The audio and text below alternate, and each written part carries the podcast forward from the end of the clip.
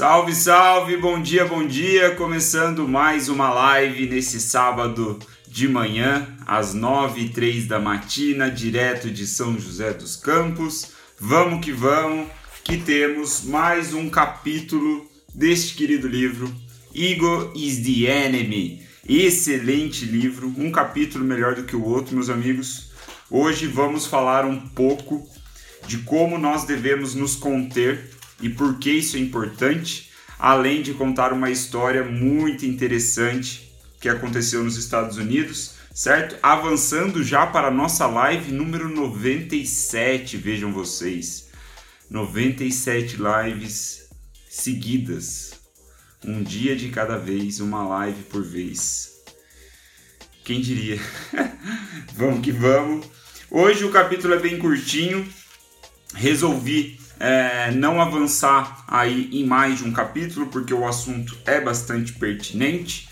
É, e o, o, Ryan, como sempre, ele nos traz histórias, né? Ele traz uma história aqui bem interessante do Jack Robinson. Eu não sei se vocês conhecem, eu não conhecia, fui pesquisar agora cedo com a minha leitura. Quem é Jack Robinson, né? Na verdade, ele apresenta esse personagem aqui histórico dos Estados Unidos, mas eu não, ele não dá tantos detalhes, então eu fui saber um pouquinho mais para contar para vocês. Jack Robinson foi o primeiro jogador negro a jogar a liga de beisebol. Lá na década de 40, 1940, né, 1900 e Guaraná com rolha, os Estados Unidos ainda tinha aquela segregação racial, era muito forte isso na sociedade. E o Jack Robinson ele foi o primeiro jogador de beisebol negro né, a jogar ali na liga profissional. Então, só de falar isso vocês conseguem imaginar qual era o contexto, qual era a realidade desse atleta, né? O que ele provavelmente, provavelmente não, o que ele passou de fato, né? Como ele era julgado, como ele era tratado. Facilmente nós conseguimos entender isso, certo? E aí vem o, o fato interessante aqui da história, né? Que o, que o Ryan nos apresenta. Ele diz que o Jack Robinson ele já tinha 28 anos quando ele começou a, a jogar beisebol, né? Ele estava ali se interessando, ele fez o processo para entrar é, na liga profissional, ele já tinha 28 anos, então ele já era um homem, né? Era um homem formado, ele tinha passado já da adolescência, ali a, a, a sua tinha passado dos primeiros anos como adulto, né? Então ele já era um homem formado e por ser um homem formado ele já tinha vivido muitas coisas no que diz respeito dessa segregação racial, né? De, desse é, do preconceito que existia na época. Posto isso, ele ainda também já tinha passado pela carreira militar. Ele, foi, ele era militar, ele foi militar, não sei por quanto tempo, não lembro agora. Ele cita aqui é, que ele se aposentou da carreira militar em 1944. Em 1945, ele se tornou aí já um jogador de beisebol, primeiro jogador negro de beisebol, né, a jogar a liga é, nacional ali, a principal liga. E aí, o que o Ryan nos traz, né, que a, a, a reflexão dele em cima disso é que o, o Jack Robinson, esse cara, ele quando ele estava indo atrás para se tornar um jogador de beisebol, o treinador que estava disposto, né, que, que foi o facilitador, vamos colocar assim, ele estava procurando alguém que tivesse é, estômago para não é, responder a provocações por algum motivo, lá na estratégia dele de jogo, no que ele estava precisando, era esse cara que ele queria.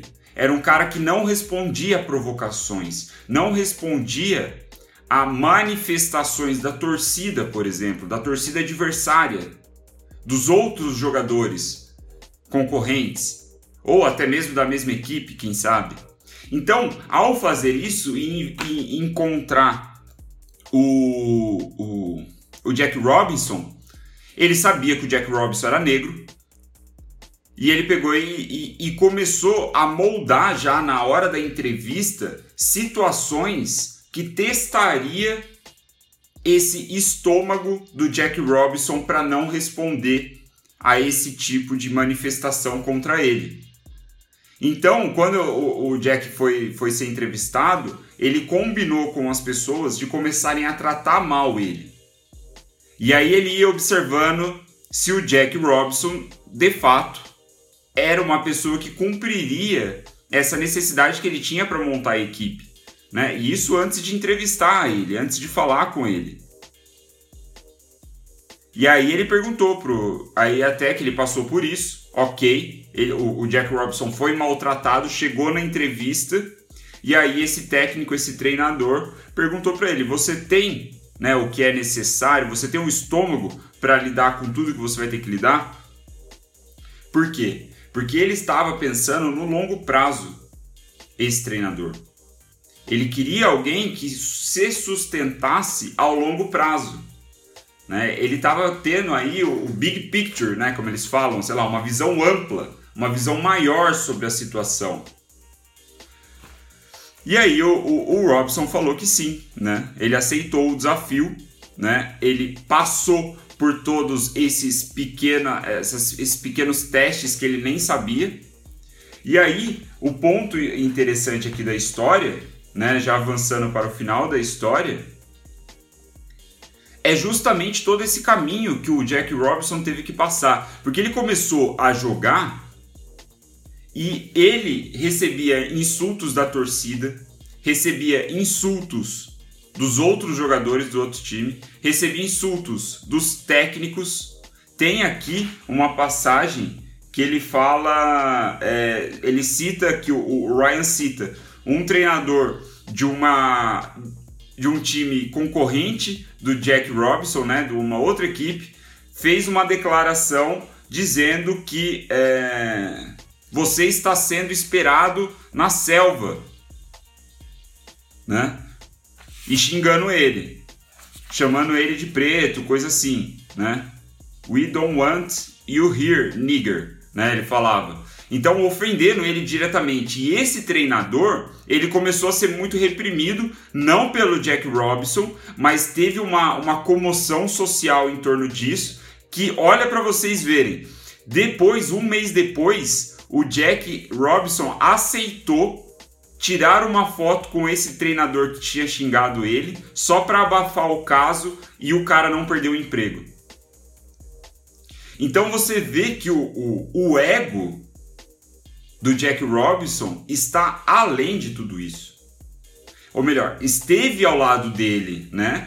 Em momentos onde e ele fala nessa passagem, o Jack ele fez um, um ele escreveu depois sobre isso, falando que a vontade dele era socar né, o, a cara desse treinador com o seu punho negro. Então ele estava com raiva, obviamente, ele queria né, reagir de alguma forma, ele tinha um senso de justiça, ele estava sendo provocado né, de uma maneira ali muito é, agressiva. E ele queria responder, o ego estava do lado dele, mas ele não deixou o ego vencer ele se segurou, ele se conteve-se, né? Até é o título do nosso capítulo, contenha-se. O capítulo de hoje. Então, é, e aí o que que o Ryan tá, por que, que ele tá trazendo essa história? Ele fala, cara, você deve, tipo, abaixar a cabeça para todo mundo que, que te provoca dessa maneira, né? Que causa esse tipo de agressão em você? Não, não é isso. O ponto aqui é o contexto.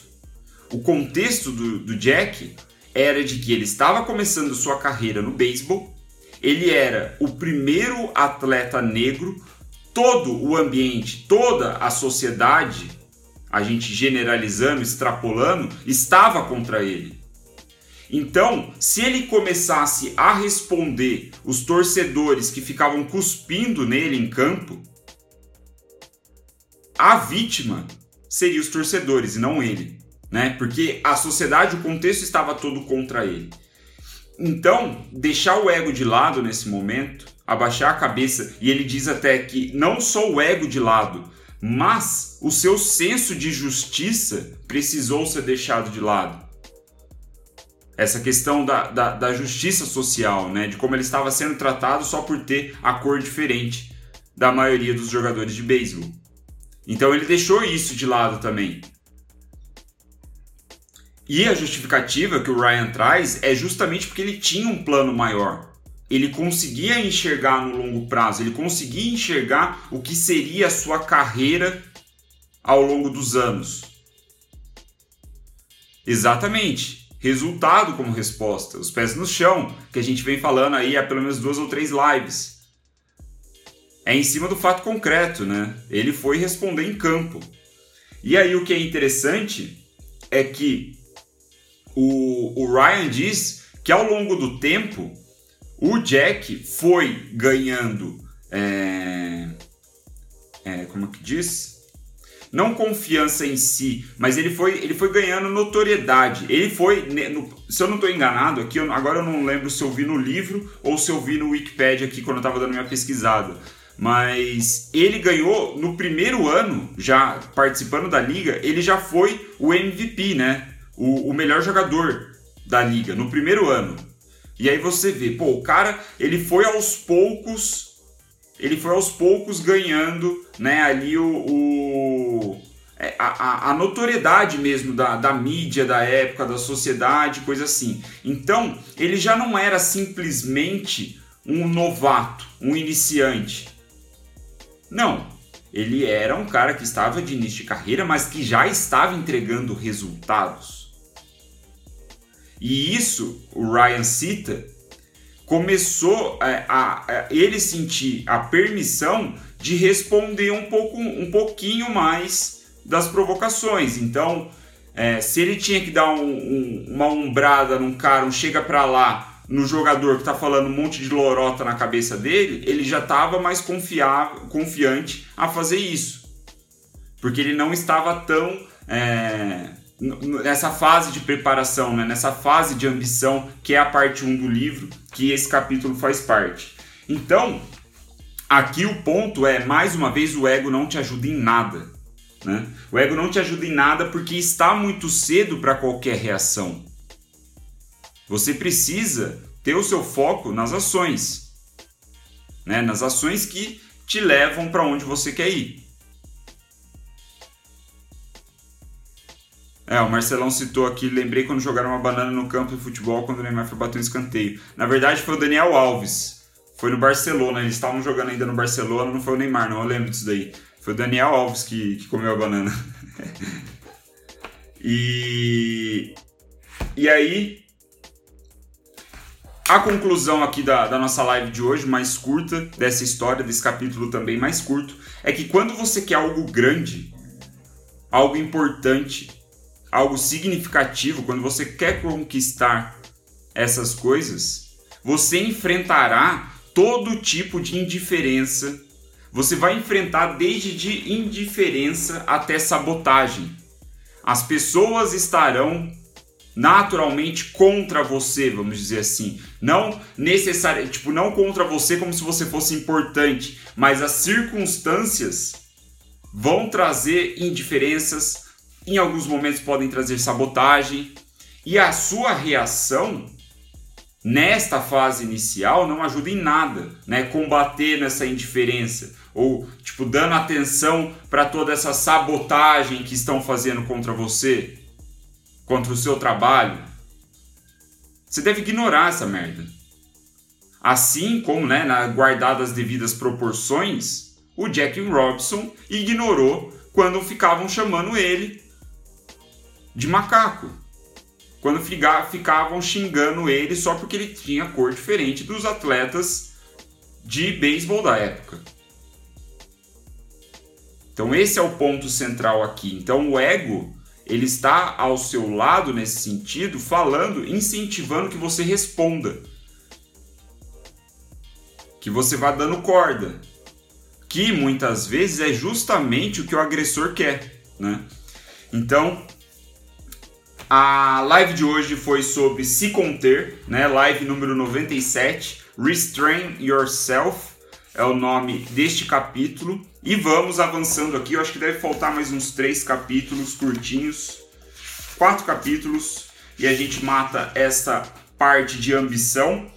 Vou ver se eu consigo acelerar um pouco mais o ritmo, mas eu confesso que a leitura desse livro para mim, embora ele seja pequenininho, páginas pequenas aqui, a letra tem um tamanho legal, eu confesso que a leitura dele é devagar para mim, assim, eu leio devagar porque, como eu falei, tem muita palavra que eu, eu marco aqui e eu tenho que ir no dicionário.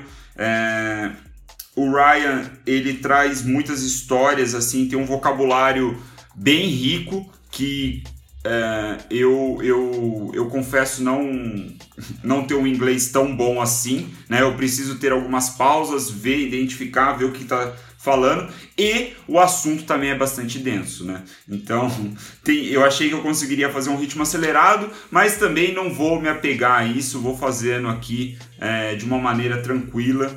É, não quero apressar as coisas, ficar naquela noia, não, vou bater a, o recorde de livros que eu já li na minha vida. Não, foda-se, né? Vou ler com calma, eu quero realmente é, absorver o que tem que ser absorvido de cada capítulo, de cada livro, e se precisar ir devagarzinho, nós vamos devagarzinho. Né? O importante é o conteúdo e não a velocidade aqui da nossa leitura. Espero que tenha feito sentido para vocês. Muito obrigado pela atenção nesse sábado de manhã. Hoje falamos sobre como se conter. Quem entrou depois, eu espero que essa live fique salva.